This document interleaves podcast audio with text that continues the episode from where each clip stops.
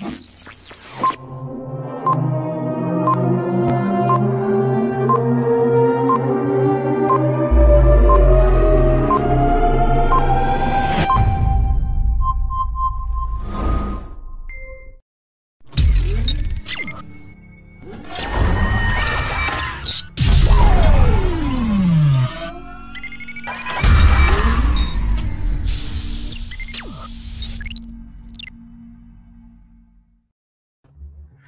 bienvenidos todas y todos a un episodio muy especial del Mago está despierto. El día de hoy estoy transmitiendo desde el vehículo, ya que en mi casa es demasiado complejo lograr tranquilidad porque tengo dos pequeños muy jóvenes con mucha energía eh, que siempre se vuelven locos. Entonces, la mejor opción para hacer esta transmisión es encerrarme en este auto y estar lo más cercano posible al modem Wi-Fi de la casa. Así que bienvenidas y bienvenidos todos ustedes a El Mago está despierto.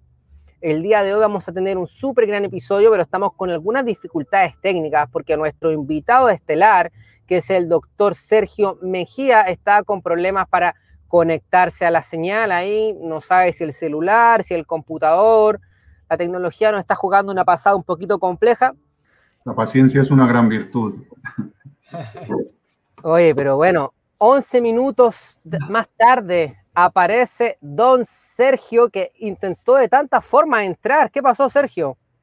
Pues no sé, es que el viernes mandé a reparar mi ordenador y algo ha pasado en el portátil y no he podido. Luego ya con calma me puedo meter ahí. Entonces me he venido al ordenador de la familia y aquí se ve que las conexiones están más, más sencillas. Buenas tardes, muchas gracias por la paciencia. Y el número 11 es un número maestro, o sea que nada es casual. Mira, qué, qué placer escuchar. Oye, Thor, bueno, discúlpeme, yo soy Jorge Peña, estimado Sergio. Eh, Thor, que yo ni siquiera, ¿cuál es tu nombre, Thor? Yo, eh, Thor, Thor. Ah. no, Juanma, Juan Manuel, Juan Manuel. Juan Manuel, ¿verdad? Bueno, Thor, nosotros nos conocimos en plena pandemia, un poco tratando de compartir información relacionada a la otra perspectiva de la salud, es un poquito más quizás hippie, le dirían algunos, pero nosotros lo consideramos más original, entendiendo que nosotros, en la percepción en este programa, es que somos seres energéticos, seres con cuerpos emocionales, cuerpos psíquicos y que además poseemos cuerpos físicos, pero somos un concepto holístico. Y basado en ese entendimiento y en esas conversaciones, me dice, yo tengo un crack, un crack de cracks, que me tomó unas, unas copas de, no sé, una, una cena parece, no sé si se habrá tomado unas copas de vino. unas cuantas cenas y me dice que ahí conoció a un, a un señor que logra unificar estas dos realidades. Entonces, súper importante ahora, para personalmente considero que es súper importante eh, que la ciencia entienda o se integre una, una visión más holística de la vida, porque me da la sensación que cómo está actualmente la ciencia y, la, farmacéutica y el concepto de la salud no nos da para superar esta pandemia real, verídica, una pandemia de información, un virus del miedo, realmente no estamos muy claros, pero me da la sensación de que como humanidad tenemos que unificar e integrar nuevas cosas. Sergio, ¿qué te parece esta introducción? Sí, genial, me parece genial. Después de haber mucho tiempo ya metido en el paradigma sanitario, de haber sido formado como médico normal en el siglo XX dentro de una escuela y del mundo de lo farmacéutico y de cómo vemos hoy en día la medicina, mm, paso a paso fue entrando en mi vida o fueron entrando en mi vida cosas que hacen que yo hoy en día pueda verlo de manera paralela, simultánea, el avance personal y el avance científico que en mí hoy en día se manifiestan como lo que se conoce un médico holístico, un médico integrativo. Dentro de esas definiciones hay diferentes categorías, porque hay quien define médico integrativo como aquel médico que usa terapias naturales, eh, medicina china, medicina ayurvédica. Pero desde el punto de vista de lo que consigue ver, de la información que su mente o su ser consigue mm, transmitir, facilitar, hay límites y luego tenemos otros médicos integrativos que aplican también terapias mente-cuerpo. Y entonces ahí es donde empieza un poquito el conflicto. El conocimiento que todo ser tiene parte de la base de que yo me abro a la posibilidad de que esas cosas entren en mi conocimiento, en mi día a día, en mi sistema de creencias. Si yo de entrada digo algo, yo eso no me lo creo. Pongamos un ejemplo sencillo, la acupuntura. Hay muchos médicos normales, colegas míos, que dicen, pues yo lo de la acupuntura no me lo creo. ¿Pero qué? ¿Has estudiado? ¿Lo has podido probar? ¿Lo has...? No, no. Ni lo he estudiado ni lo he probado, pero yo eso no me lo creo porque el gobierno dice que eso son pseudociencias. Claro, desde ese punto de vista, tú ya te estás creando un bloqueo, estás poniendo tú mismo un, bloqueo a la capacidad de aprender lo que sería todo el mundo de la acupuntura, que dicho sea de paso, ah, lleva más de 5.000 años en este planeta siendo practicada la medicina tradicional china y hace 100 años se crea una cosa que se llama la OMS y hace un par de décadas la OMS viene a certificar que sí, que la medicina tradicional china puede ser aplicada. O sea, el mundo al revés. Dice, estos señores llevan 5.000 años haciendo acupuntura y medicina china y unos señores que llevan 100 años en el planeta vienen a certificar, ah, pues sí, nosotros certificamos que la medicina china puede ser aplicada. De ahí, como parte del despertar que está viviendo el planeta, uno de los pilares fundamentales es que podamos entrar a esto. Y hay gente cuando despierta, pues unos despiertan, despiertan por el mundo de la conspiranoia, que sí, que hay gente comiendo niños, que hay gente que está eh, intoxicándonos el cielo con, con, los aviones y que eso realmente no es el humo de los aviones. Es, es, una primera fase. Hay otros que vienen a despertar pues porque tienen un cáncer y sobreviven, tienen una experiencia cercana a la muerte, otros tienen un divorcio traumático. O sea, al final, el que va a despertar y el que está viviendo este proceso de entrar, necesariamente tendrá que abrir la mente a alguno de sus aspectos y el aspecto mm, clave es qué es un ser humano, qué eres tú y cómo voy a aprender a cuidar de mi cuerpo para poder prevenir enfermedades, que no se degenere este cuerpecito antes de tiempo para que yo pueda tener la experiencia preciosa de lo que se llama el despertar de la conciencia. Oye, ya qué bueno que te esperamos, ¿no, Thor? Qué bueno que se lo pudimos esperar. ¿Cómo, cómo la ha comprimido en cinco minutos? Genial, sí, sí, sí, sí. Sí. Bueno, Thor, discúlpame, eh, Sergio. Eh, Thor, ¿por qué a ti te, cautivó tanto conocer a, Sergio? Bueno, porque mm, para empezar en la época en la que fue, eh, cuesta mucho, o costaba mucho, a día de hoy también, hablar con, gente que, que hable en la misma frecuencia que tú y que no tengas que cada cosa que dices explicar lo que es, ni pensar si te habrá entendido o no, y más o menos vas entendiendo. Eso, eso, eso para empezar, porque en una época en la que nos han separado más a todos, nos hemos podido juntar. Eso es lo primero. Y luego, por otro lado, por, por ver que una de las preocupaciones es que el tema con lo que has empezado la charla, que qué pasa, realmente qué pasa, porque en aquella época también estaba el tema de los movimientos médicos por la verdad y todo esto, ¿te acuerdas, Sergio? Mm. Y te hablamos, yo, pero ¿esto qué es? Y cuando tirando ahí del hilo me dice, mira, es que la verdad es la verdad, y si es la verdad no puede ser otra cosa. ¿Te acuerdas que hablábamos un poco de eso? Y joder, entonces digo, hostia, este lo tiene claro, ¿sabes? Entonces eso, eso fue un poco lo que. Por eso te dije, digo, mira, todo lo que vemos no es lo que parece, todo, bueno, sí lo sabemos, ¿no? Pero más todavía, ¿no? Un poco. Es lo que es lo que te quería decir. Y luego, pues que sabe, sabe, y, como lo has dicho, lo llevan paralelo, se complementa, no tiene por qué ser una cosa u otra. Eh, lo que se sabe o, la, o la ciencia con lo que se integra, digamos que sería de ciencia espiritual, ¿no? Eso es lo que eso es lo, mejor. Sí. Sergio, continúa entonces, tus percepciones de todo esto, sigue avanzando, te escuchamos. Yo nací en Medellín, Colombia.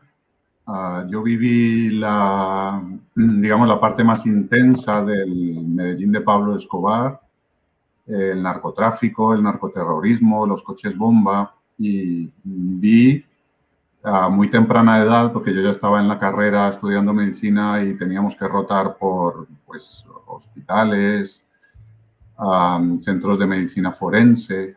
Desde muy temprana edad, un contacto con esa muerte y esas muertes violentas y esos tipos de cadáveres me llevaron a plantearme cosas sobre todo en torno a la muerte. Y como buen colombiano, hijo de colombianos, pues la educación recibida era la propia del entorno católico, donde hay una definición de lo que pasa después de la muerte. Y entonces era pues cielo, infierno, purgatorio. Así fue como yo fui creciendo y desarrollando mi vida espiritual en un entorno católico y a la vez que veía unas cosas que dije, bueno, ¿y, y este Dios cómo puede permitir todas estas cosas? Y a medida que yo iba creciendo, poco a poco, reflexionando mmm, tanto la mente científica que se iba formando en una facultad de medicina como el ser humano que iba viviendo esas experiencias tan duras, afortunadamente siempre en cabeza ajena, porque personalmente, salvo algún dos o tres sustillos, nunca nos pasó nada cercano, pues cayó en mis manos un artículo que se titulaba La corrupción de la verdad y que decía, estoy hablando de yo tenía en torno a 25, 26 años, ahora tengo 55. Corrupción de la verdad, empezaba hablando de los contenidos del pensamiento. Los contenidos del pensamiento, para resumirlo, porque se me da genial este artículo, tantos años hablando de él, son tres, opiniones, dudas y certezas o verdades. Esos contenidos se clasifican en torno a los cercanos que estén de la verdad, por ejemplo, una opinión. Si yo te pregunto, oye, ¿cuántos planetas hay en el universo? Yo qué sé. Eso, no es ni siquiera una opinión, eso es una duda. Pero di algo, ¿cuántos planetas crees tú que hay en el universo? Pues yo qué sé, 800 mil millones. Vale, te has atrevido a dar un salto de una duda, que tenemos prácticamente todos, salvo que alguien venga y me diga, sí, yo lo sé, yo lo he estudiado, a dar una opinión. Yo creo que son en torno a 800.000, 223.500 millones de planetas en el universo. Toma, una opinión. Pero eso es verdad, no, la verdad sería ir al, al nivel siguiente, que es el nivel de certeza o nivel de verdad. ¿Qué es una verdad que no necesita explicar? Pues mira, yo estoy ahora mismo viendo una pantalla donde estamos tres personas hablando. Poco más tengo que dar. No es una opinión, no es una duda, tengo claro estamos tres personas hablando de una pantalla en una tarde de domingo, mañana en Chile, posiblemente. Entonces, a partir de ahí, dije, vale, cada persona puede en una misma cosa externa manifestar que eso para él es una duda, una opinión una verdad. Yo aquí hablo de la mitocondria. ¿Qué es la mitocondria? El motor de las células, donde se produce la energía en las células, eso se llama mitocondria. Yo no he visto nunca una en directo, pero te puedo dar una charla de lo que quieras acerca de las mitocondrias, porque leo libros de gente que sí ha dedicado su vida entera a desarrollar el tema de las mitocondrias y entonces yo hago propio ese conocimiento y lo acepto como verdad. Para mí son verdades. Aquí entonces fue cuando yo entendí que la verdad primero depende de que yo la acepte, que era lo que hablaba anteriormente, y luego del testigo que yo acepte para la tradición o el conocimiento que hasta entonces se ha desarrollado, porque nadie tiene la capacidad de comprobar de primera mano absolutamente todo lo que se conoce hoy en día. O sea, yo no puedo comprobar de primera mano que el magnesio bloquea el calcio, que el amlodipino baja la tensión. Lo puedo poner en práctica en mis consultas. Yo prescribo determinado medicamento y resulta que a un paciente le controla la tensión pero hay otros pacientes a los que ese medicamento no les controla la tensión. ¿Qué pasa entonces? Con lo que siempre que yo voy a decir, esto para mí es verdad, en un gran porcentaje eso supone un grado de fe. O sea, porque yo me creo ciertas cosas, puedo desarrollar esa línea de conocimiento, esa línea temporal. Ahora, en este puntito, volviendo al tema de la muerte, ahí está, digamos, el gran maestro para el ser humano que quiere evolucionar espiritualmente. Para ti la muerte, ¿qué es? Eh, pero dame certezas. Ah, no puedo porque nadie ha venido a contarlo. Sí, hay mucha gente que ha venido a contarlo. Ah, pues yo no me lo creo. Ya estamos otra vez con él. Yo no me lo creo y entonces ¿cómo puedo convencerte a ti que de entrada ya no te crees y no vas a querer oír mi mensaje? Pero hay mucha gente que ha tenido experiencias cercanas a la muerte que sabe que allí que la muerte realmente no existe y el que quiera profundizar en el tema le invito a mi canal donde hay un... Y además, son narraciones muy similares entre ellas.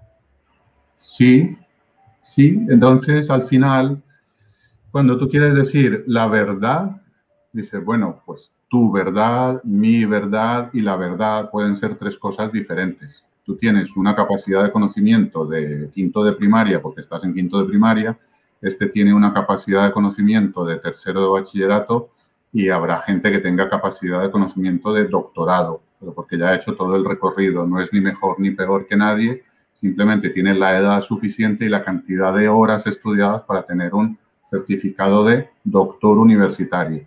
Y el otro que está en quinto de primaria, pues venga, ánimo, sigue, tú ya llegarás, cuando yo ya me haya ido, pues tú llegarás a ser doctor y así estamos en esta carrera de relevos que nos tiene aquí.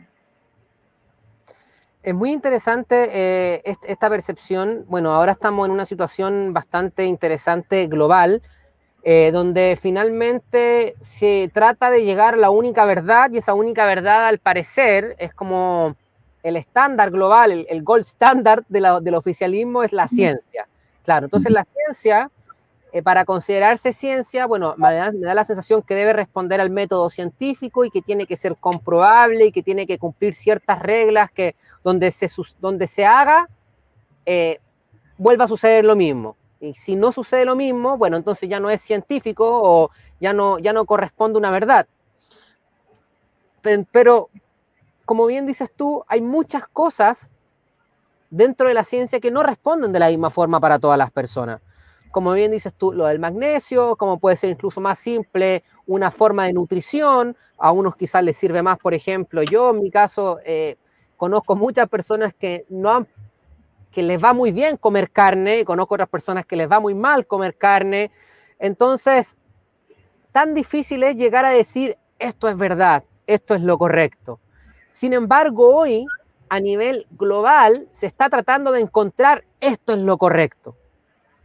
Entonces, todas las personas que personalmente, como Toro, como yo, nos sentimos un poco del lado de este oficialismo, nos estamos sintiendo un poco aprisionados por esta verdad impuesta sobre la sociedad que nos tiene, casi nos obliga a decir, ok, sí, lo que tú dices es verdad.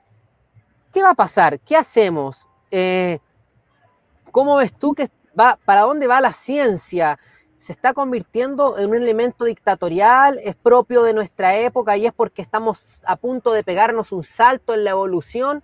¿Cómo ves tú, tú que estás todo el día en, la ciencia médica, que has tratado de, traer nuevas formas de entendimiento de la realidad?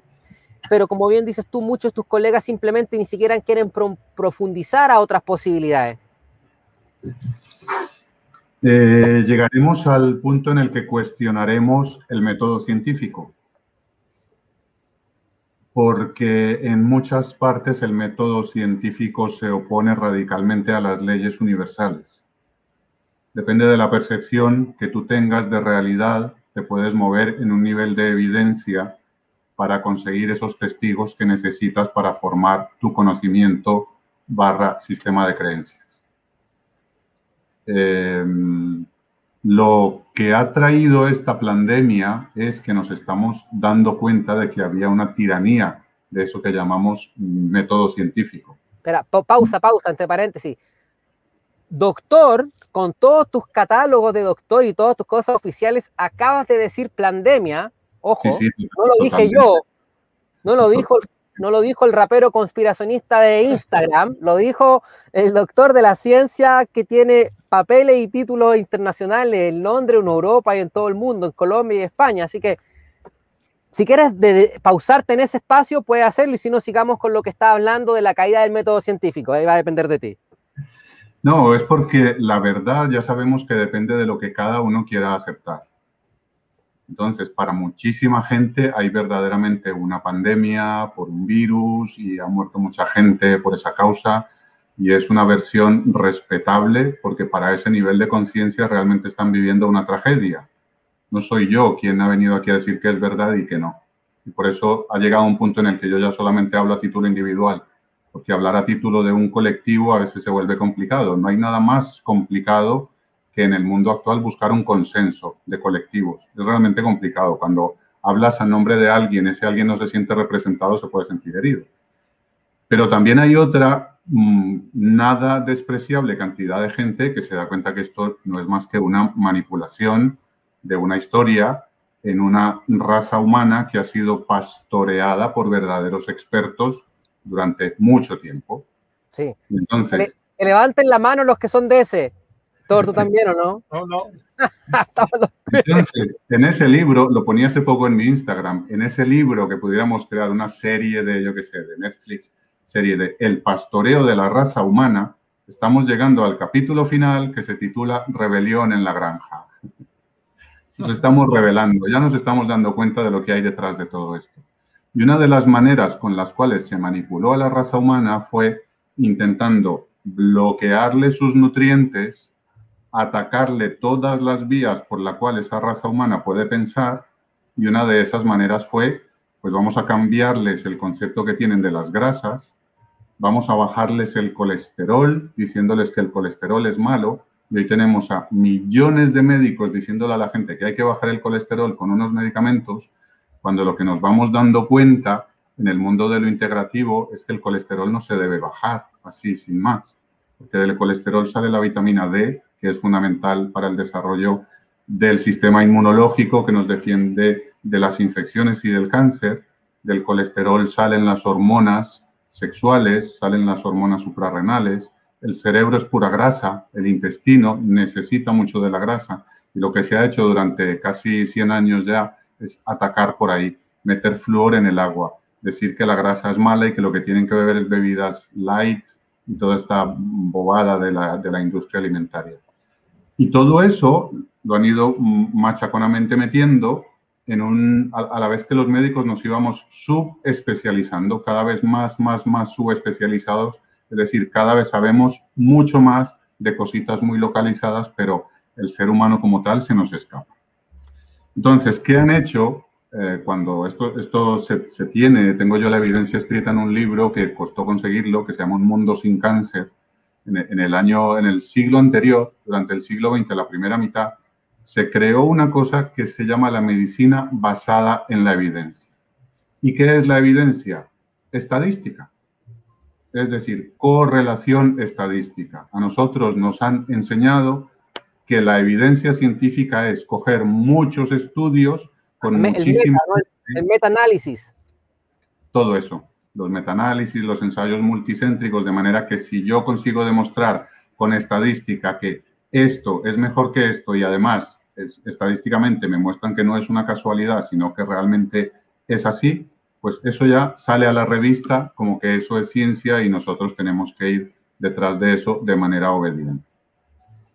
Ha llegado el tema a un punto tan dramático. Y la persona que quiera o se sienta distinto a esto, es inmediatamente em, castigada y encerrada como negacionista porque la ciencia lo dice, porque ahí está la estadística, etcétera, ¿no? Pasa también. Rotulado como pseudocientífico. Por eso hay muchas cosas. Hay, en España concretamente ha sido atacada la homeopatía, la naturopatía, todo eso ha sido perseguido de, con más o menos éxito, pero se intenta forzar que hay un discurso oficial para que la ciencia sea aceptada. O sea, es una dictadura que parte de ahí. Y claro, la mayoría de personas no son médicos, no son científicos, entonces tienen que buscar un testigo en quien creer. Y al final lo que hacen es, pues yo me creo este discurso y por ahí voy. Claro, mm, uno de los datos importantes a nivel de, o, de peso estadístico es la cantidad de la muestra, el volumen de la muestra. Si un estudio está hecho con 60.000 sujetos, pues tiene que tener un peso estadístico bestial, con lo cual eso es de creer. Pero la gran, mm, digamos, paradoja está en que no hay dos personas en todo el planeta que tengan la misma huella digital. Con lo que si yo quisiera hacer un estudio con 60.000 personas que tengan la misma huella digital, no lo puedo conseguir. Y por ahí, paso a paso, va viendo movidas también. En la revista Science, que sabéis que, es, que sabéis que es una de las que más peso tienen, hace poco se hizo referencia al n igual a 1. El n es como se describe en estadística el, el volumen de muestra. n igual a 60.000, pues son 60.000 sujetos en ese estudio. n puede ser igual a 1. Es decir, porque yo soy único, individual e irrepetible, tanto desde mi cuerpo físico como con el resto de mis cuerpos sutiles. No hay nadie, no ha habido nadie, ni nunca habrá nadie que siga mi camino, independientemente de qué tan consciente sea yo de mi camino, es de esta vida o de 500 vidas para atrás y de las que me quedan por delante. Ese camino es solamente tuyo, con lo cual el método científico ahí no tiene nada que decir. Oiga, es que yo soy alérgico a la zanahoria, a la manzana y al jengibre. Entonces, por muy sana que sean la zanahoria, la manzana y el jengibre, aquí a este sujeto pues no se le puede dar. Oh, qué pena. Y entonces, ¿qué hacemos con la estadística? Luego empiezan ahí a manipular la historia que ha sido completamente manipulada. Yo te puedo hacer un análisis del color del coche y la incidencia de infarto. Quiere decir que los que tienen coche rojo porque me salió en el ensayo estadístico van a tener infarto. No hay una relación causa-efecto, es solo una correlación. Y ahí es donde está el quid de la cuestión, de lo que hay que entender para salir de esa dinámica dictatorial de la ciencia. Oye, me parece lo que estaba hablando acá y voy a buscar una, una cosita que te la quiero mostrar. Eh, me parece impresionante este análisis porque finalmente esto habla de la libertad del individuo, que hay que considerarlo, aunque sea uno, frente a un grupo de 60.000, es igual de importante porque es uno y ese uno no tiene por qué exactamente ser como tú ni ver las cosas de acuerdo a, lo que tú quieres ver y no todo el mundo puede sentir igual. Pero pareciera ser que el día de hoy a todos nos quieren llevar por el... Bueno, ya parece que este tema del pinchazo no va a ser obligatorio, al menos en Chile, en España, me da la sensación que se está viendo este tema del pinchazo no va a ser obligación. Sin embargo, siempre está la duda que después nos empiezan a exigir este pinchazo para hacer ciertas actividades. Pero ahí es como, pero es que ¿por qué no se quieren, por qué no tú no te quieres pinchar? Que obviamente que esto es la ciencia y la ciencia y que eres anticiencia. Entonces ahí empieza el, concepto de, bueno, ¿qué hay que hacer? ¿Qué hacemos? ¿Cómo nos ponemos de acuerdo? ¿Hasta, que, cuándo respetamos al otro así? Entonces la gente dice, no, pero es que tú puedes poner en riesgo a todos los demás si tú no te pinchas. Y es como el tema también ahora de la mascarilla. Yo no quiero tener mascarilla. Ay, pero es que tú vas a contagiar a los demás. Entonces claro, como que de alguna forma se entiende que somos una unidad, entonces si tú no te cuidas, pones, pones, deja al otro en jaque, entonces, ¿cómo vamos a empezar a dividir o vamos a empezar a ordenar estos espacios de somos unidad, pero al mismo tiempo soy individuo? Para los que vemos la cosa desde nuestra perspectiva, no hay más salida ni mejor, porque esta es la mejor, que seguir haciendo el trabajo individual y teniendo la paciencia con el que aún no lo está haciendo como nosotros pensamos que lo debería hacer. Seguir haciendo nuestro trabajo individual y tener la paciencia con aquel que pensamos que no está haciendo lo que según nosotros tendría que hacer. Es absolutamente individual. Lo dicen desde el mito de la caverna de Platón. No sé si os suena el mito de la caverna de Platón. Sí. Ahí la única salida es que haya salidas individuales de la caverna, que poco a poco, paso a paso, se vaya dando cuenta la gente que estamos viviendo en una caverna de espaldas a la pared y viendo unas sombras en la televisión que no son reales, que son una realidad ficticia que aquellos arcontes, aquellos maestros en el pastoreo del humano llevan haciendo durante muchísimo tiempo. Tú te vas dando cuenta de eso, vas saliendo de la caverna y luego otro se anima a ir y luego otro se anima a ir necesariamente tenemos que hablar del mundo cuántico, del mundo sutiles, del mundo espiritual para poder entender esto. Esto no tiene una explicación humana, radical, mucho menos en esta sociedad distópica que vivimos. Es simplemente eso, que tú vas creando tu realidad, tu vecino se contagia y empieza a crear su realidad y es como vemos que la humanidad tiene un movimiento cuántico, igual que el resto de las especies de este planeta. Tenemos un movimiento cuántico y vamos rematadamente bien Ayer daba una, estaba dando una charla en Barcelona, en un máster de psiconeuroinmoción en el que soy profesor, y hablaba de esto. O sea, hace 100 años había esclavitud, hace 100 años las mujeres no podían votar, hace 100 años había un machismo radical en la superficie del planeta. Hoy en día, solo 100 años después, mira lo que estamos viviendo y lo que ha venido la pandemia es a meter el pie en el acelerador venga, despertad. El que se quiera ir a otro planeta de tercera dimensión a seguir su evolución en la dualidad, bienvenido, pero venga, vamos limpiando, vamos acelerando, que aquí vamos a cambiar y tenemos que traer el mundo, perdón, el cielo a esta tierra cuanto antes. Y eso supone cambios en cuatro grandes pilares, la salud, la política, la educación y la religión. Esas cuatro cosas con las cuales ha sido pastoreado y manipulado el ser humano por mm, siglos se están derrumbando. Perfecto. Sí, perdón. Sí, es que me emociono, me emociono, me emociono y no quiero, no quiero eh, parar primero en, en concluir que estás positivo. Eso. Doctor Sergio Mejía es un ser positivo, es un ser que está hablando de que esta pandemia es beneficiosa, de que vamos hacia un mejor lugar, que es cosa que veamos la historia y nos demos cuenta cómo finalmente ha estado mejorando esto.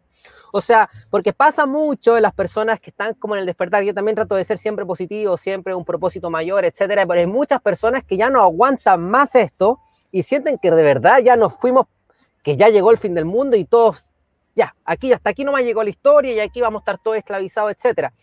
Entonces, yo solamente quiero recordar eso. Estamos en un proceso muy positivo para ti entonces, Sergio. Me gustaría que podrías darnos tres minutos de, esta conclusión y también recordarle a todas las personas que están viendo El Mago está despierto, lo están escuchando en podcast. Recuerden suscribirse, recuerden compartir esto si les gusta y pueden escucharlo obviamente en Spotify, en Apple Podcast, este episodio lleno de, de esta unificación de la ciencia y el espíritu. Sergio, ¿estás positivo entonces? Estoy muy positivo porque mira, Cuéntanos de esta charla que estabas haciendo. Intentemos ver el ser humano como un computador que se mueve gracias a programas, pero toda la raza humana. Yo en marzo del 2020 estuve en Madrid en plena pandemia atendiendo gente que estaba muy mal. O sea que yo no puedo ser rotulado de negacionista porque yo he visto ahí gente que estaba mal con esas neumonías bilaterales, intubados y en medio del fragor de la batalla. Pues yo no soy negacionista del cuadro clínico que llamamos COVID-19. Ok, oye, pausa. Disculpa, discúlpame. Pero también, a toda la gente que sigue mi contenido, yo nunca he sido negacionista del cuadro clínico COVID-19. Tal cuadro existe, es real. Eh, no podríamos negar eso. Ahora, continúa. Exacto. Ahora, la causa me da exactamente igual la causa me da exactamente igual, porque han metido en la raza humana, en ese sistema operativo, han metido el programa COVID-19. Y entonces la raza humana empieza a actuar como si hubiera un programa. Y me da exactamente igual el resto de los conflictos, si se, ha, si se ha aislado el virus, si no, si es el 5G, si es electromagnético, si son todos, si no es ninguno, si no conocemos la causa. Da igual porque para efectos prácticos, para que podamos evolucionar, no tenemos que estar ahí. Esa es precisamente la forma como los pastores de humanos funcionan. Vamos a dividirlos. Ahora los dividimos con el Barça Madrid, ahora los dividimos con Cataluña versus resto de España, ahora los dividimos con la mascarilla, ahora los dividimos con la puñetera vacuna. Y estamos divididos constantemente. Si conseguimos aceptar que todos esos softwares al final son válidos, porque hay muchísima gente que está con su sistema de creencias actual eh, en torno a que el fenómeno COVID-19 existe. Entonces no interesa empezar a empeñarse en negar, en no, en no, porque ese software fue ya implantado. ¿Cómo siguen los pastores de humanos? ¿Cómo consiguen la cosa? Aquí esto es muy importante. Y aunque sea, digamos, un comentario un poquito de Texas para arriba, el que ya está despierto lo sabe, el ser humano es co-creador. El ser humano es la forma como la fuente misma se expresa en este planeta y se lo pasa bien jugando. Esto es un juego, esto no es más que un videojuego en el que es tan intenso y es tan altísima tecnología que es que el muñequito parece de verdad. Es decir, este calvo que estáis viendo en la consulta, en la, perdón, en la pantalla, él se cree que existe aquí en este plano y que entonces tiene que vivir la, la vida realmente desde esa perspectiva. Nosotros, voluntaria o involuntariamente, estamos creando nuestra realidad constantemente con los pensamientos que aceptamos, con los sentimientos que hacemos propios. Eso al final se acaba manifestando en lo que es nuestra vida. Es por eso que estamos llenos de noticias en futuro.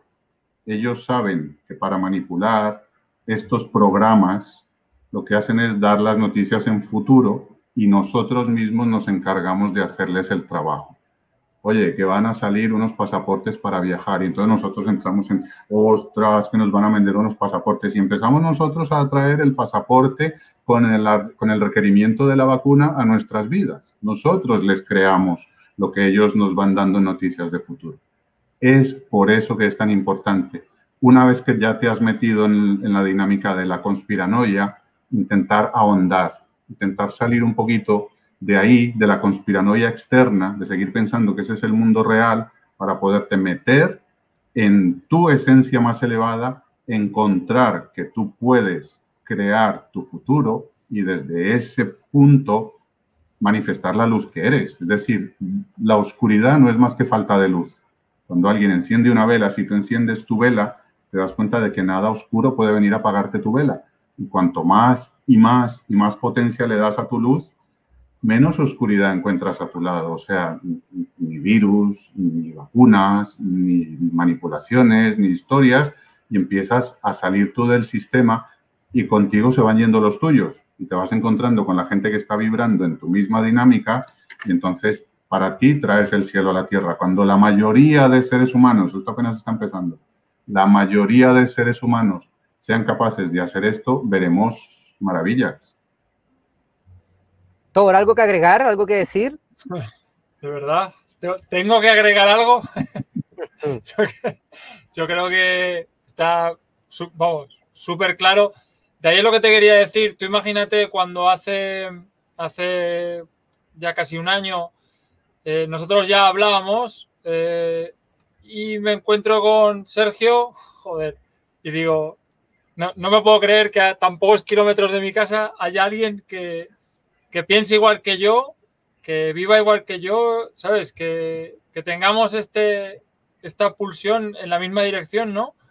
Entonces, eh, simplemente que, que, a partir de ahí, las personas que tienen un poco más de, digamos, de, de, voz o capacidad de acción, desde el paradigma antiguo, ojo, porque Sergio fue uno de los que precisamente me dijo a mí que para ayudar, ¿te acuerdas Sergio? Para, hablar con la gente, para hacer bien, para sanar, no hace falta ningún título. Tú puedes ser sanador y ayudar a cualquiera simplemente con escucharlo, con, dar un tip que, es el que necesita, aunque esté escrito hace 500 años en los libros. Entonces, poco más que añadir a un poco al, al, resumen hilado que ha ido haciendo para ir de un punto a otro, ¿no? Sí. Eso es lo que... Precioso todo lo que dice Sergio Mejía y finalmente eh, es, es, estamos en una charla de filosofía y espiritualidad, eh, más que de ciencia, eh, ahora quizás otros dirían que es la ciencia del espíritu. Sin embargo, me, a mí me, todo me toca porque, claro, o sea, finalmente cuando inició todo esto el tema de la pandemia, yo siempre traté de mostrar toda la otra información alternativa que había muchos expertos diciéndolo. O sea, yo nunca, por ejemplo, he compartido opiniones, quizá alguna vez opiniones, por ejemplo, ahora subí el video de la, la Victoria Abril, de la, de la española, lo subí porque está súper bueno, porque también creo que es válido también escuchar a personas, porque llegan las personas y dicen, pero ¿por qué hay una persona que no es epidemióloga hablando de esto? Y es como, pero, pero espérate, si esto es algo que nos envuelve a todos y todos tenemos nuestro punto de vista y esta situación global que estamos viviendo se puede abordar de distintas formas, entonces para mí es válido también.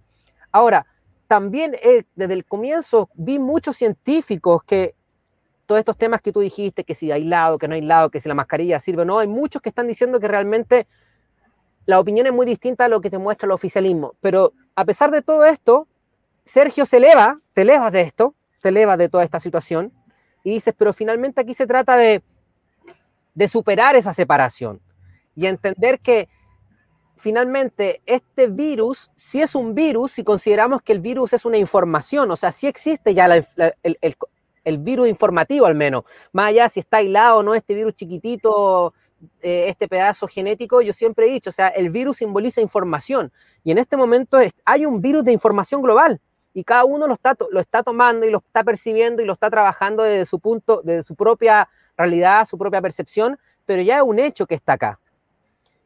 Pero igual me gustaría ahondar un poquito más en la parte científica. Tú a nivel científico, ¿qué es lo que tú sientes que está pasando? ¿Es realmente el germen el que le gana al terreno, es el terreno que le gana al germen, existe el, eh, existe el, el, el, nocebo, existe quizá un miedo global que está haciendo que las personas se enfermen, son estos miedos que realmente se albergan en estos órganos como el pecho. ¿Cómo lo ves tú y un poquito más de, visión un poquito más médica, más específica en esto que está sucediendo a nivel global, Sergio. Sí, hay un tema que a mí me apasiona que es el origen emocional de las enfermedades, la teoría del doctor Hammer, la nueva medicina germánica. Y por ahí habría mucho de lo que hablar, porque en el fondo todas las enfermedades tienen un origen en esos planos sutiles, que son el mental y el emocional. Pero desde el punto de vista, digamos, un, un poquito más hacia lo físico, ahí está demostrado que el estrés y el miedo deprimen el sistema inmune. Yo hablo desde lo que he estudiado, con lo que tal como al principio os decía que hay opiniones, dudas, certezas, yo tengo una opinión basada en referencias bibliográficas. Es así como yo me atrevo a hablar siempre, porque como doctor en medicina y personaje científico, yo tengo que poner siempre las referencias bibliográficas en las que me apoyo o demostrar los datos que a mí me dan autorización para decir, para sacar una frase al público. Entonces, hay grandes controversias. Uh, una de ellas es eh, lo que plantea el, el di director de Discovery Salud en cuanto a los cinco postulados de Koch. Oye, no se han demostrado que haya un virus que produzca directamente el COVID-19, el COVID-19. Hay gente que salta por los aires diciendo que sí, que somos negacionistas, hay gente que dice que no se ha demostrado. Yo no tomo partido, yo simplemente voy a exponer lo que he leído. Hay gente que ha hecho estudios concretos, epidemiológicos y sus investigaciones diciendo que esto obedece al 5G y que el cuadro conocido como COVID-19 no tiene nada que ver con un virus, sino que es un asunto de electro, radiaciones electromagnéticas. Hay gente que dice que este cuadro se corresponde a una intoxicación por cadmio, que es un metal pesado y es uno de los campos en los que yo me he especializado en los últimos años en el tema de los metales pesados, que me llevó a cuestionar el asunto del mercurio en las vacunas, del aluminio en la vacuna de la gripe. Entonces, por eso también he sido rotulado en algunos foros como antivacunas. Yo no soy anti nada, yo me dedico a contar lo que voy leyendo y esas cosas, pues hay gente a la que les cuece. Teniendo esa duda de dónde realmente se origina el cuadro, que sí que se cobra vidas, que sí que hay gente que está sufriendo, pero que no se conoce con certeza o hay dudas en el origen del cuadro COVID-19, nos vamos a la siguiente parte, que es el diagnóstico. Empiezan, empieza a haber unas faltas de eh, concreción en el tema de cómo se diagnostica y sale de la nada la PCR. Entonces empiezan los inmunólogos que defienden la PCR versus los otros que dicen que la PCR es una cosa muy inespecífica.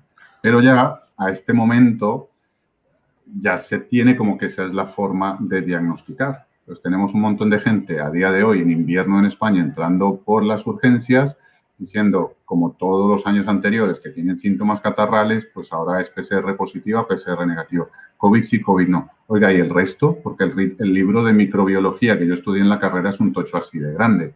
Un montón de bichos que de toda la vida se sabe que pueden producir cuadros mortales, pues legionelas, micoplasmas, bacterias, virus, hongos, Ahora de repente todo eso ha desaparecido y ahora es COVID sí, COVID no. Nos hemos vuelto binarios en el tema de la microbiología. Tema de la mascarilla, pues Médicos por la Verdad de España en su página web habla de la inutilidad de la mascarilla, de lo perjudiciales que son, etc. Cuando yo estuve en Madrid, aplicamos un tratamiento que venía recomendado por el Ministerio de Salud, que era pues un protocolo de unos medicamentos, eh, la tormenta de citoquinas, y yo en ese mes que estuve allí alcancé a tratar 120 pacientes. De esos 120 pacientes solo murieron 3. El resto, con ese tratamiento, hidroxicloroquina, acitromicina, caletra y soporte, se fueron para su casa. De hecho, mm, valga sea que, que lo pueda anunciar aquí. Hicimos un trabajo ¿no? ¿Ese protocolo, pues, de, quién te lo dio? Ese era el protocolo que venía del Ministerio de Sanidad. O sea, en Pero marzo pero no que la, la hidroxicloroquina no está como mal vista también. Pero entonces era lo que, lo que promovía el Ministerio de Sanidad español. Y funcionaba. Y funcionaba. 117 pacientes se fueron para su casa. Luego empieza a transcurrir el 2020 y como Trump habla de la hidroxicloroquina y empieza a ver todo este follón de manipulación, de repente no hay tratamiento para el COVID-19. Oiga, pero como que no. Y esos 115 pacientes que yo pude tratar y de primera mano dar de alta para su casa con ese tratamiento que usted mismo me recomendó, ahora me dice que no es válido, que han salido unos estudios que dicen que no es válido y que lo único que nos queda es esperar una vacuna. Vamos a cerrar todos los negocios, vamos a seguir montando aquí esta parafernalia, porque si no hay una vacuna, no. Ahí es cuando ya nos damos cuenta de que detrás de todo esto hay una estrategia muy bien organizada de manipulación que no tiene absolutamente nada de científico. Y si yo, que sé que la ciencia se nutre de la duda, la ciencia ha avanzado siempre gracias a la duda, gracias a que alguien ha pensado que esto se puede hacer mejor de otra manera o que alguien se ha cuestionado, esto yo creo que no es así y lo voy a demostrar. Si eso ahora se me prohíbe, se me bloquea en redes sociales, se me amenaza desde los colegios, se me tal, esto no tiene absolutamente nada de científico. La ciencia médica siempre ha sido de foros, de congresos donde se lleva alguien que está a favor y en contra de lo mismo. En la medicina hospitalaria y en mi campo directo, que es la cardiología, solemos tener casos dudosos, casos cuyo diagnóstico dudas, te vas a una sesión clínica donde están los demás colegas, los cirujanos, los patólogos, y entre todos llegamos a una conclusión. No hay nada más complicado en medicina que acertar con el diagnóstico y los que veían la serie House saben lo complicado que puede ser llegar a diagnosticar. Y luego, una vez llegado el diagnóstico, el tratamiento. Oye, ¿qué le harías? ¿Lo operas de bypass o le pones un stent? El conflicto en la medicina alimenta el día a día y el consenso, el saber llegar a un consenso en una sesión médico-quirúrgica, solo llevamos los médicos dentro. Y ahora de repente tú cuestionas algo y se te llama negacionista. Oye, a mí en los congresos no me han llamado negacionista, ni los cirujanos me han atacado porque yo soy más conservador que quirúrgico. Entonces, e, esa es la base para entender que ahora mismo esto no tiene nada de científico. La ciencia tiene que abrir la oportunidad de la discusión para llamarse ciencia. Si no, no es ciencia, es manipulación. Ojo. Ojo. Ojo, ojo. Es así. Es duro, sí. Es duro, pero te lo, está, te lo está diciendo un doctor, no te lo estoy diciendo yo, que va a decir, ya está aquí otro eh, negacionista, ¿no? Dicen ahora. No, pero lo que pasa es que Sergio Mejía es terraplanista. Claro, sí, de todo. de todo. Qué loco esto que está sucediendo me interesa lo de, porque los argumentos de los terraplanistas son interesantes. Pero bueno, no, deja de ser más que una opinión con unos argumentos determinados. Bueno, pero como dicen, disculpen, como dicen, la mente igual que un libro solo funciona si está abierto. Y eso es, es tal cual. Esto es apertura, posibilidades y sobre todo cuando uno también empieza a entender de alguna forma cómo funciona este, este concepto de la, de la, del cuanto, ¿no? de la cuántica, de, de las líneas de tiempo, de eh, que finalmente el presente es lo único que existe y las posibilidades están aquí flotando infinitas en un mar de conciencia. Ahí cuando uno ya dice en realidad qué tan importantes son las posibilidades, y recuerdo la frase de Einstein que siempre repito, que dice, más importante que el conocimiento es la imaginación. Dale, Sergio, dale. Todo lo que existe en el plano material fue, en primer lugar, una idea. Todo, absolutamente todo, ha nacido como una idea. Y esa es la, esa es, digamos, la forma más simple de ver la cuántica. Todo ha sido una idea y luego se ha podido desarrollar y al final, ya yo hace poco adquirí un coche que es impresionante, o sea, no es nada del otro mundo, pero la tecnología que hay en ese cochecito es bastante normal, es una gama media, pero yo ya a través de la voz le digo lo que quiero. Digo, tengo frío y me ajusta la temperatura. Quiero llamar a alguien y él llama, uh, sintoniza cadena no sé qué y se pone la música como por arte de magia. Cuando yo, mi primer coche no tenía ni siquiera dirección asistida. O sea, yo en mi propia vida ya he podido ver cómo las ideas de la humanidad en grupo han ido tomando una manera impresionante de que, nos mejoran muchísimo la calidad de vida. Si lo ponemos en, un poco una clave un poco más simple, yo hoy he comido patatas. Esas patatas fueron sembradas por una persona que no conozco, fueron cultivadas por una persona que no conozco, fueron transportadas hasta el supermercado por un transportista que no conozco, fueron vendidas en un supermercado al cual no fui yo, sino que fue mi señora y al final yo me las he comido.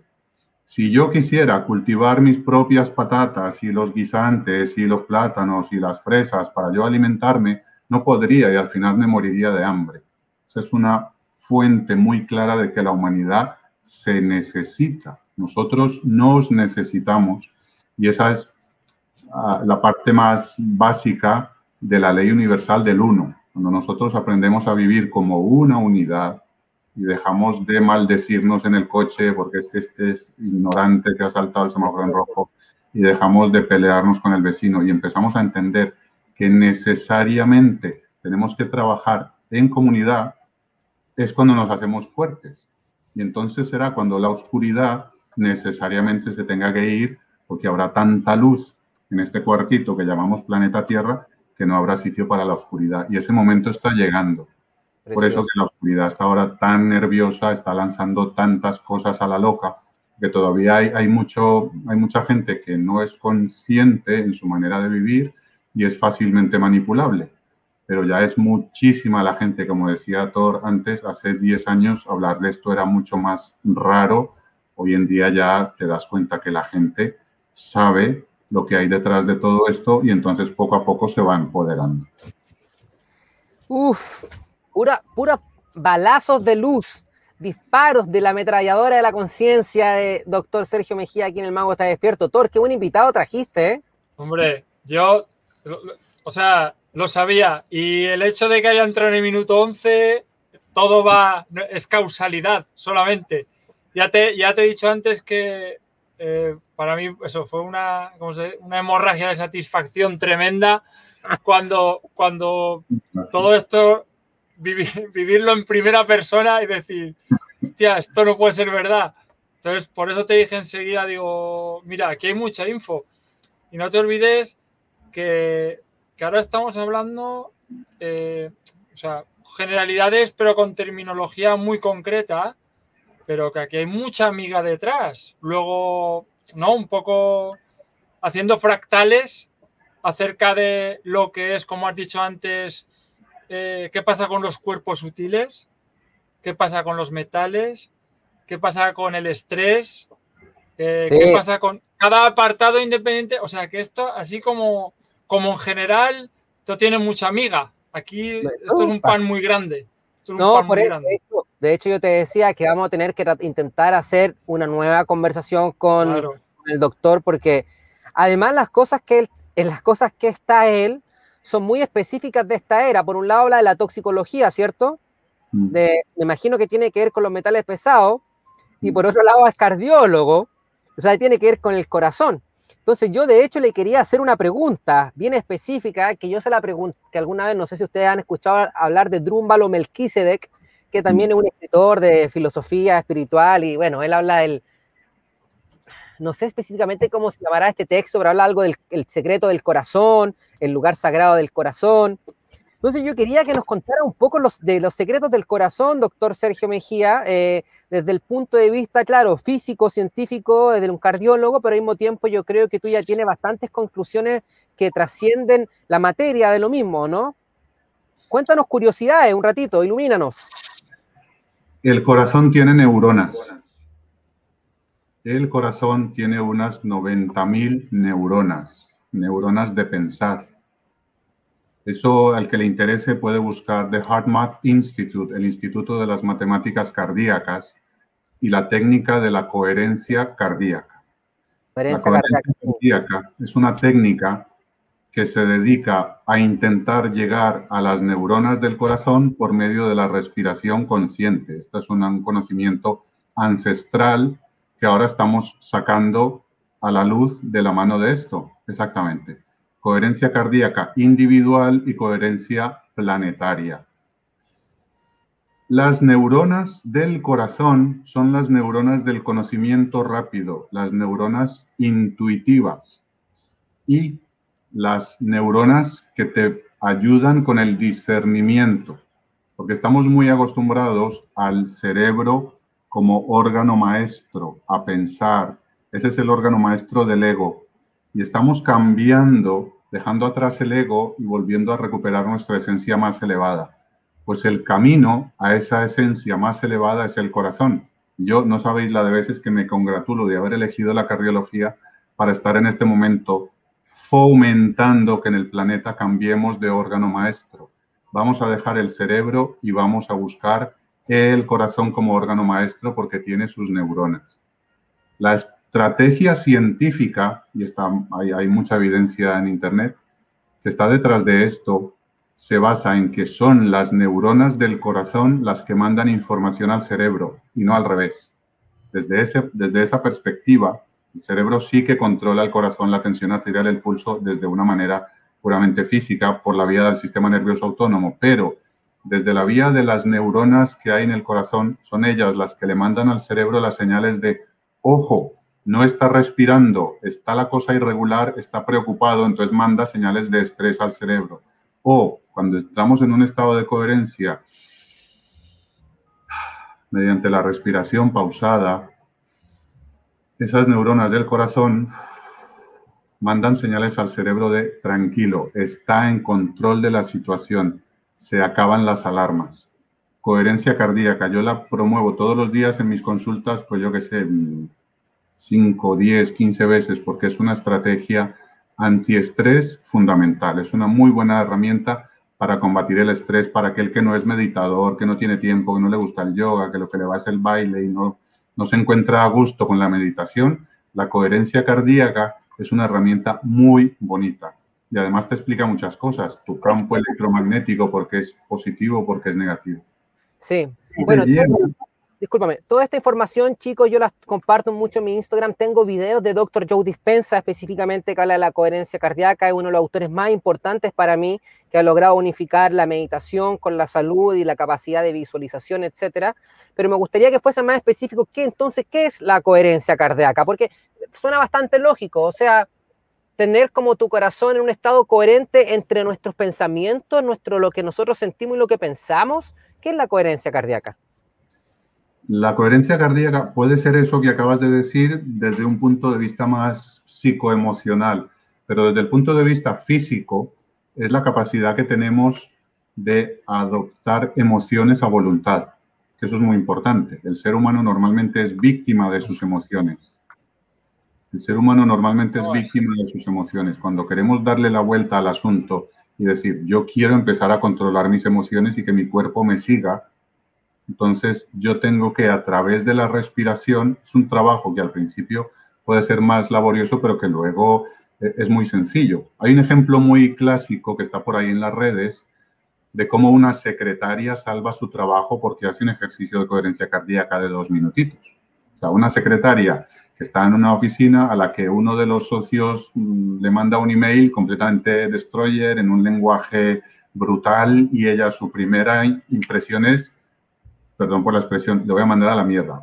Y empieza a escribir el email y de repente dice, no, voy a parar. Hace el, ejercicio de coherencia cardíaca son cuatro pasos que si queréis termino la anécdota y lo cuento. Hace los cuatro pasos de coherencia cardíaca, se relaja y escribe un email completamente diferente, eso también va de la mano de lo que tenemos que venir a hacer aquí, es aprender el amor incondicional. Es la lección máxima. Cuando tú ya eres capaz de vivir el amor incondicional hacia ti y hacia los demás, ya eres maestro, ya no hace falta que vuelvas. Esa coherencia cardíaca nos ayuda a que en cada día las emociones que pueden ser negativas o destructivas para nuestro cuerpo físico, mental y espiritual, le damos la vuelta y vamos a tomar el control de las emociones y las ponemos en positivo. Entonces la secretaria al final escribe un email, un email políticamente correcto, dice su verdad, pero la dice de una manera sana, salva su trabajo, salva la amistad y salva en un momentito en el que posiblemente estaba en un momento de incoherencia. El cerebro tiene sus ondas, que pueden ser ondas coherentes o incoherentes. Cuando uno está estresado, las ondas cerebrales son incoherentes. Y el corazón tiene sus ondas, lo conocemos como electrocardiograma. El electrocardiograma, el electroencefalograma, todo tiene una vibración, una longitud de onda cuando el cerebro, el corazón está en estado de incoherencia, sus latidos son irregulares. No hablamos de arritmias en este caso, si hay algún cardiólogo que me esté viendo, médicos que me estén viendo, no son arritmias, es la variabilidad cardíaca, la distancia entre cada latido en milisegundos no es la misma. sea, nosotros no tenemos una frecuencia cardíaca exacta de 70 por minuto. Tenemos un promedio de 70 por minuto porque entre cada latido la cosa varía en milisegundos. Esto se llama variabilidad cardíaca. Y cuando estamos en estado de incoherencia, esa variabilidad cardíaca es caótica. Las cifras son caóticas. En una gráfica se verían como que no hay coherencia. Cuando yo estoy en estado de coherencia, la variabilidad sigue una onda coherente, sigue un patrón regular y eso se transmite al resto del cuerpo. Cuando yo estoy en estado de coherencia, de amor, de paz, de que digo lo que siento, de que me siento amado y comprendido, mi corazón lo manifiesta y por tanto la salud de mi organismo también lo manifiesta. Es ahí donde radica la importancia de esto. Mi cuerpo siempre está manifestando mi estado de conciencia. Científicamente explicado. Sí es gratis, es cuestión de respirar y a visualizar. No hace falta, ah, venden software, hay gente que lo hace de manera un poquito más profesional y te lo enseña en la pantalla y eso está bien, pero cuando tú ya aprendes a hacer los cuatro pasos, es, bastante sencillo. Digo cuáles son los cuatro pasos. Dale. Empieza con una especie de freeze frame. Cuando tú te das cuenta de que estás estresado, date cuenta de que estás estresado y para. Dile a tu mente, para en ese momento empiezas la respiración. Hay quien promueve la respiración abdominal, hay quien promueve la respiración torácica. A mí me gusta más la torácica porque te va a ayudar a poner tu foco en el corazón. Y si quieres, pones la mano aquí, un poquito separada del pecho, de manera que cuando cojas aire, el pecho se acerque a la mano y tengas esa conciencia. Una vez que estás respirando de manera regular, en forma de rectángulo, coges aire, haces una pausa de uno o dos segundos, sueltas aire, otra pausa de uno o dos segundos. Cuando estás ya ahí en esa dinámica, traes a tu mente una imagen de algo positivo. Ojalá no personas, no seres allegados, puede ser una mascota, un paisaje, es lo que más recomiendan. O un recuerdo que en algún momento de tu vida te puso los pelos de punta. te dieron un premio de no sé qué y estando ahí en el podio se te saltaban las lágrimas. Algo así. Cuando tienes la imagen en la mente y sigues respirando y eres consciente de tu corazón, puedes inclinar un poquito la barbilla, diciéndole a la mente, ahora estamos aquí, en el corazón, y pones esa imagen que antes tenías en tu frente o en tu mente, la metes en la mano y a través de la mano se la empujas al corazón. Y entonces la idea es que puedas sentirte en esa playa, en ese paisaje, con esa mascota, aquella cosa que te pone los pelos de punta en ese momento, que se te pongan los pelos de punta otra vez. Y en ese momento, ¿Estamos en el paso 3? Este, ya estamos en el 4. O sea, te detienes. Te detienes. Respiración. Visualización y luego producir la emoción. Es decir, que seas capaz de ponerte los pelos de punta otra vez gracias a que has entrado emocionalmente en esa dinámica de lo que estabas visualizando.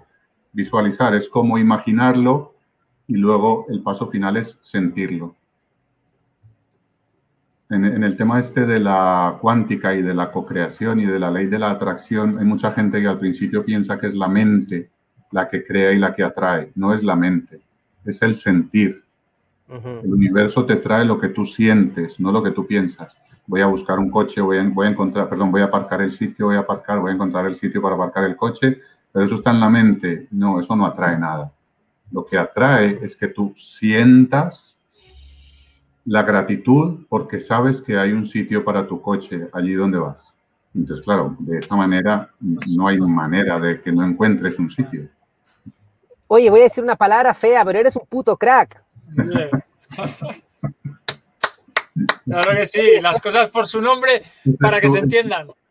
Eso es lo que estoy viendo y yo lo agradezco, pero no todo el mundo piensa. Eh, bueno, un poco rebuscando un poco más la información que a veces le dice Joe Dispenza, él dice que en el fondo eh, él dice que la emoción o el sentimiento es una onda magnética. Y más, a mí se me hace muy coherente cómo lo, cómo lo visualiza. No sé si me van a decir después que soy un charlatán, que bastante me lo dicen, pero que ya casi lo disfruto, casi una, es un arte ser un charlatán, porque un charlatán convincente no lo puede hacer cualquiera.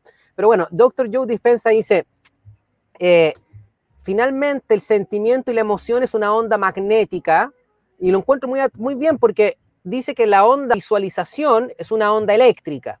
Entonces, yo podría decir que la mente, la que visualiza, nos da una energía masculina eléctrica que nos da una dirección, que nos da el rayo de Thor, pero que lo que una vez que visualizamos tenemos que ser capaces de sentir para atraer esta realidad.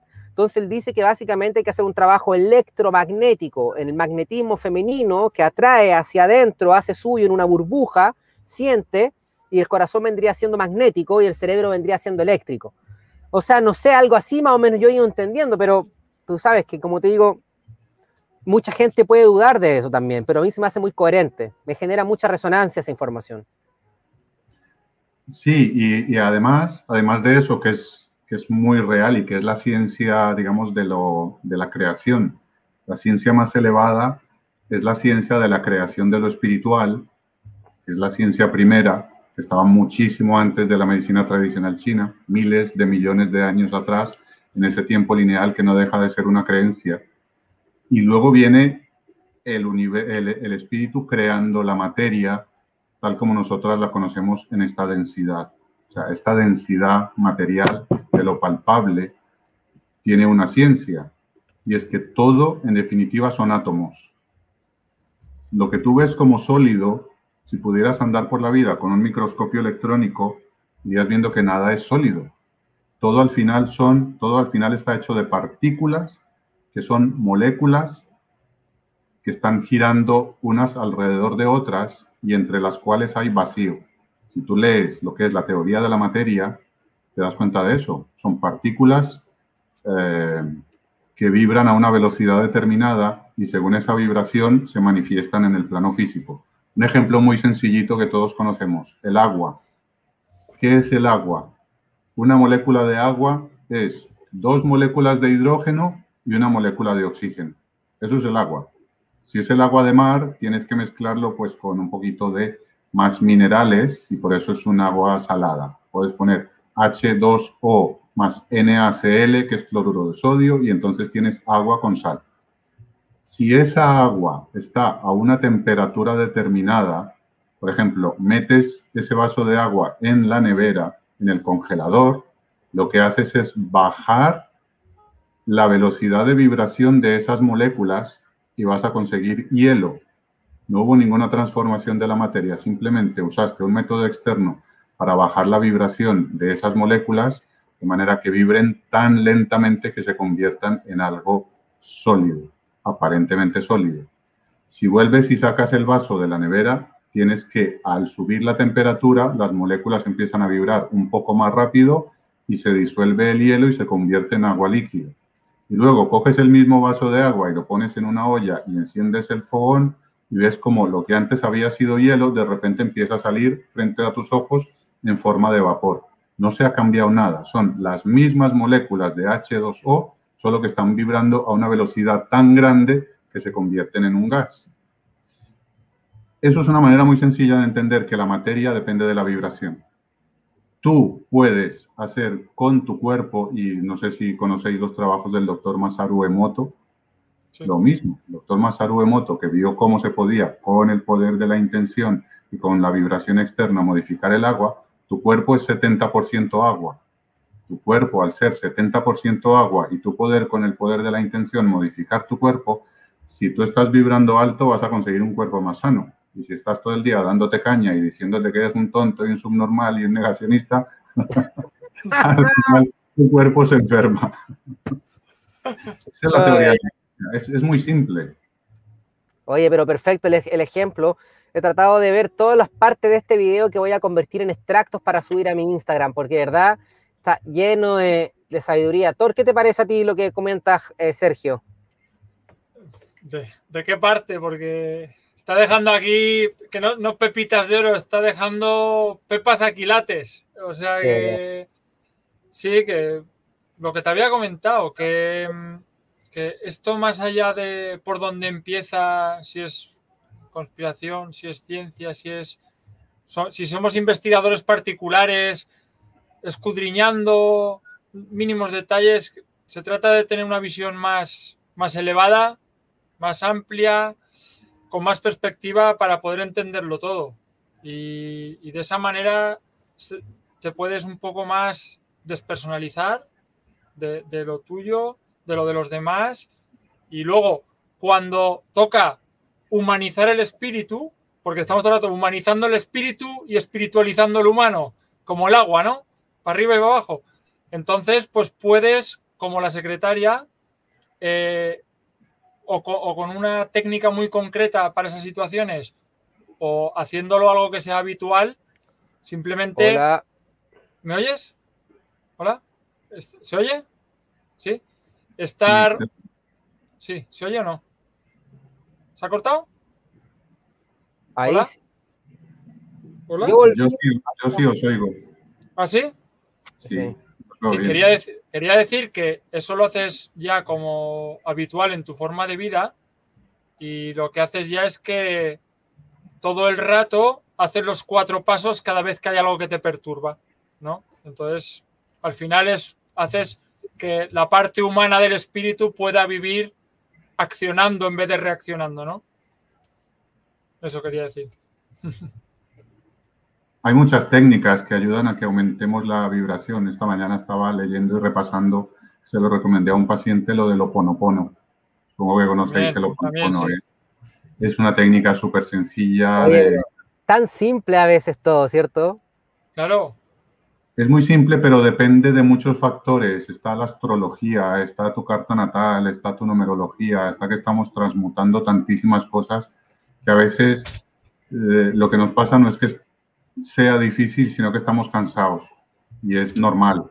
Es normal que con la intensidad a la que nos estamos viendo enfrentados ahora mismo haya momentos de cansancio, que todo esto por bonito que suene, yo ahora mismo lo que me apetece es ponerme los cascos, música y que nadie me diga nada. O sea, que, hay, hay, que permitirse también eh, saber que estamos haciendo un trabajo intenso, incluso los que son rotulados como de oscuros, ahí hay, que, hay que hilar muy fino, porque dejadme que me pongan el nivel más exigente del asunto. solamente cuando eres capaz de vivir eso que llamamos en este plano perdón, estás viviendo el nivel requerido de amor incondicional. Cuando tú estás en esa fase de ataque, solo estás perpetuando el follón, y le estás dando el alimento. Cuando estás entrando en la dinámica de la ira, de me cago en la pandemia y de tal y de os vais a enterar, solamente estás alimentando la oscuridad. Que la oscuridad no se vence combatiéndola, la oscuridad se vence iluminándola. Y es aquí donde a veces cuesta. Yo cuando en, algún foro he dicho esto, vamos, de subnormal para arriba es que aquí no estamos así, aquí no se trata de poner la otra mejilla así, está claro. No se trata de poner la mejilla, se trata de hablar claro. Pero interiormente, no partiendo desde la ira, desde la venganza, desde os vais a enterar, pandilla de oscuros y lagartos, no. Se trata desde, si yo sé que soy la fuente divina actuando, no tengo nada que temer. Entonces no tengo que vengarme de nadie, simplemente tengo que hacer lo que he venido a hacer y esperar que el resto haga lo que ha venido a hacer. Y es ahí donde encuentras una paz inamovible. Es decir, el otro puede decir misa, me puede decir lo que quiera. El que está juzgando es el que se está identificando a sí mismo. cuando a mí me atacan, cuando a mí me echáis un piropo o me decís eres un normal, yo sé que eso no me define a mí, porque yo me conozco más o menos. La otra persona lo que está diciendo es juzgando la imagen que tiene de mí. Y esa es, digamos, la parte más, si puede servir de mensaje a los que nos están oyendo, la parte más liberadora del asunto. Si alguien en Facebook te dice, tú es que eres no sé qué, tienes que decir, ese hombre está atacando la imagen que tiene de mí, pero no me está atacando a mí. Y ese es uno de los pilares de los cuatro acuerdos. Supongo que conocéis el libro, los cuatro acuerdos. No te tomes nada como personal. ¿Y cómo hago yo para no tomarme nada como personal si me han llamado gilipollas? Pues sabiendo que ese hombre lo que está criticando es la imagen que tiene de mí, que no tiene nada que ver con lo que soy yo. todas estas cositas, el perdón, el no juzgar, no tiene sentido. La verdad no depende de lo que yo piense yo no soy nadie para decir que es verdad o que no. Yo puedo decir mi verdad y tengo que decirla. Tengo que sentirme con la plena libertad para decir lo que yo pienso, pero no estar constantemente pensando si este dice, si el otro dice. Cuando te liberas de eso, de la necesidad de juzgar y aprendes a vivir en presente, viene la paz, viene la coherencia y entonces empiezas a crear un mundo completamente diferente para ti, que es en definitiva de lo que se trata. Aquí cada palo aguanta su vela. Yo no he venido aquí a dar ejemplo a nadie, yo no he venido aquí a que los demás me sigan, ni a arreglar la vida de nadie. Yo he venido aquí a vivir. Te despierto, Sergio. ¿Eh? Es que tú te crees despierto, que esas son las cosas que siempre nos ponen. Es que ustedes que se creen despiertos, que se creen ustedes los despiertos. Esas son las típicas cosas que nos dicen. Uno habla de estas cosas y te dicen, ay, pero es que tú, ustedes que se creen despiertos. Y finalmente, bueno, yo ya estoy acostumbrado a que me tiren esas cosas, ¿ah? ya, pero más de alguna, siempre, muchas veces digo, ya, chao, no, ¿qué voy a responder? No tengo nada que decir. Y más de alguna vez me veo borrando lo que escribí, dije, ya. sí. pero eso nos pasa a todos, eso es normal. Sí. Eso es normal. Se trata de ser humanos y disfrutar de ello tienes... humanos y, disfrutar de Sí, tienes mucha paciencia, tú igual, Jorge, para eso, ¿eh? Tienes mucha paciencia para andar respondiendo a los que te dicen eso. Y digo yo que al, hilo de lo que decía Sergio, ¿y si por lo que sea no puedes mantener ese estado de amor incondicional, de perdón y no juicio a los demás, y te viene a sacar algo, una sombra, transfórmala en algo artístico que termine bien. Y ya está y no te juzgues por haberlo hecho, ¿no? Ok, aquí hay tips para todo, ¿no? Esto es así, ¿no? Sí. Para eso está, por eso, por ejemplo, haces una, un meme con una música, por ejemplo, o algo poético que, que no se quede tampoco estancado y que no dañe a nadie frontalmente. Sí, el arte, el arte sana. Ahí está, ahí está. sí, bueno, llevamos una hora y media. Eh, me gustaría eh, que Sergio eh, me gustó en un momento que se puso un poco profético. A la gente le gustan las profecías, les gusta lo, que cree, lo que tú sientes que va a pasar en el futuro. Fue muy lindo eso, que dijiste, yo siento, de hecho estaba hablando de una, conferencia, una charla, una reunión que tuviste en Barcelona, que no lo seguiste después comentando, pero cuéntanos entonces de tu percepción, ¿qué va a pasar? Eh, eh, ¿va, ¿Va la ciencia a convertirse en un elemento fascista? que nos va a oprimir o finalmente esto está destinado a desplomarse y el, despertar es inminente? ¿Qué es lo que tú estás visualizando? Lo que yo veo es que eso de la ciencia ya pasó. Ah, viene de salida. Sí. Y gracias a la pandemia estamos viendo eso. Mucha gente está saliendo de esa tiranía de lo que durante el siglo XX se nos vendió en Occidente como que era ciencia y gracias a que la gente va elevando su nivel de percepción, la ciencia va a ser un poquito más exigente. Tal como yo veo la ciencia de nuestra medicina basada en la evidencia, me he atrevido alguna vez en mis redes sociales a hablar de la ciencia como la hija de la ignorancia, porque es aquella herramienta que tiene que venir a confirmar hipótesis. Yo tengo una hipótesis y tengo que ver si me sale usando un ensayo, un estudio estadístico eso es muy pobre. Cuando tú te vas dando cuenta de lo que es un ser humano y que todo tu conocimiento está en tu partecita espiritual, lo que conocemos ahora como ciencia mm, será purificado. Ah, una de las cositas que nos puede ayudar en esto a entenderlo mejor es que el tiempo lineal es una creencia. Entonces, mm, saber el futuro es muy complicado porque en esta línea temporal en la que estamos, el futuro lo estamos creando entre todos.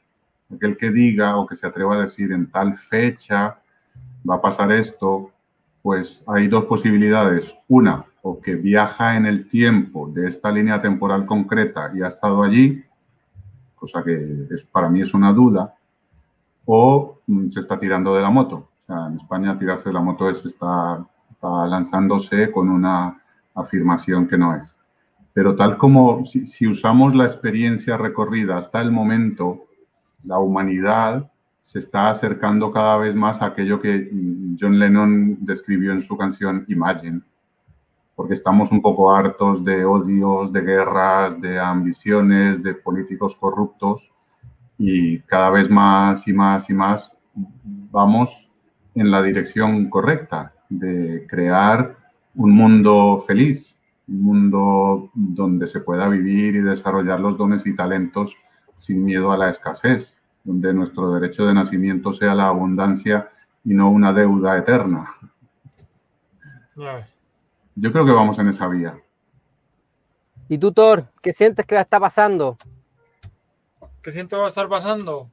Pues un poco lo mismo también, que, que tan, tanto eh, todo esto ha venido a, decirnos eso, que ya lo que había no sirve, que ahora sirve otra cosa y que forzosamente eh, necesitamos añadir conocimiento, añadir conciencia, porque si no, no cuadran las cosas. Lo último que ha comentado Sergio, como lo veo yo, que es que la ciencia al final eh, ve lo evidente, ¿no? Viene para confirmar hipótesis, pero la conciencia ve lo obvio. Y, como cada individuo es diferente, hay que integrar muchas cosas para comprender lo que le pasa a cada individuo. Entonces, eso necesita de un crecimiento espiritual forzosamente. No, puede ser de otra manera. ¿No? Eso es como, como lo veo yo a partir de ahora. Y el, que no, pues lo va a pasar mal. Porque, o sea, el cambio, el cambio, ya, el cambio ya está siendo ya más, más doloroso, es como un parto de algo nuevo, ¿no? Si el parto va a ser más rápido y todo va a ir bien o va a ser más doloroso va a depender de, cada individuo. Porque esto, ya no, esto no va de afuera para adentro, esto va de dentro para afuera. Cada individuo tiene que ir resolviendo para luego ir haciendo pues grupos y sociedad, no al revés. Y aquí muchos están esperando que a ver de dónde viene la solución que nos agrupe a todos y así no va a ser. Seguro, vamos. Yo quería hacer un comentario, si es posible, ¿Sí? sobre lo que es la percepción. En el fondo, cada uno tiene su verdad. Eso es complicado encontrar un consenso. Vamos a ponernos todos de acuerdo. Eso es súper complicado. Cada uno percibe una realidad. Y en este, mm, digamos, en este margen de lo físico y lo espiritual, que nosotros lo seguimos viendo como dos cosas separadas, y eso viene de la Edad Media, en el Tíbet y por ahí no pasó tanto, no fue tan dramático como aquí, que se generó religión y ciencia como cosas separadas. Eso lo estamos juntando. Pues yo puedo percibirme a mí mismo como un cuerpo físico mortal viviendo aquí esta situación que no hay quien entienda, o puedo percibirme a mí mismo como un ser espiritual viviendo una experiencia humana. Esa es la clave para entender no es de si estás despierto, de si no, de si tal, de si cual, entonces ahí se mete mucho el ego y es que yo estoy despierto y los demás son unos borregos. Hay que tener muchísimo cuidado con eso porque no es así. Todos estamos en el mismo camino y todos hacemos parte de una unidad. El secreto está en descubrir que tú puedes aprender a percibirte correctamente desde una visión mucho más elevada de ti mismo y de todo lo que te rodea. Y ese mendigo que está en la calle también es un espíritu viviendo una experiencia humana pero un espíritu eterno e inmortal. Si tú das el salto a entender que la muerte es una creencia, que el tiempo lineal es una creencia, es una forma de percibir el eterno ahora, que es lo que realmente existe, y que tú eres un espíritu eterno e inmortal, pierdes el miedo. Y como dice Yoda en la película, si no estás en el miedo, pues estás en el otro lado. El miedo es el que lleva al odio y el odio a la oscuridad. Lo opuesto al amor no es el odio, es el miedo. Y por eso los fomentadores de eso que llamamos oscuridad, lo que usan es el miedo, las noticias en futuro. Te vamos a meter en campos de concentración otra vez, te vamos a vacunar forzosamente otra vez, pero si ya lo habéis hecho muchas veces, ya venimos de vidas donde ya experimentamos eso. Tener esos recuerdos de pasado, que realmente son vidas paralelas, y tener recuerdos de futuro, porque también son vidas paralelas, en los que sabemos que nunca una vela ha sido apagada por la oscuridad. La vela, una vez que se enciende, la oscuridad se aparta. Pues es intentar que no sea el miedo el que nos haga tomar las decisiones, siempre el amor. Y al contrario de lo que muestran los medios, finalmente cada vez hay más velas encendidas. Es que finalmente eso es, porque yo es cosa yo que me ponga a ver, la, claro, la ciencia y muy duro, la información oficial, la televisión. Yo ni siquiera así, yo no, bueno, de partida que no veo tele hace nada, de que hace 20 años atrás, pero en Instagram por un tiempo igual seguía algunos medios de comunicación oficial, igual lo seguían en internet, y ya ni siquiera los sigo porque veo que también ellos meten y meten y meten historia, y pareciera ser que ellos son la verdad, pero cuando yo empiezo a ver lo que la gente comenta y lo que la gente responde, digo, pero cada vez más gente despierta.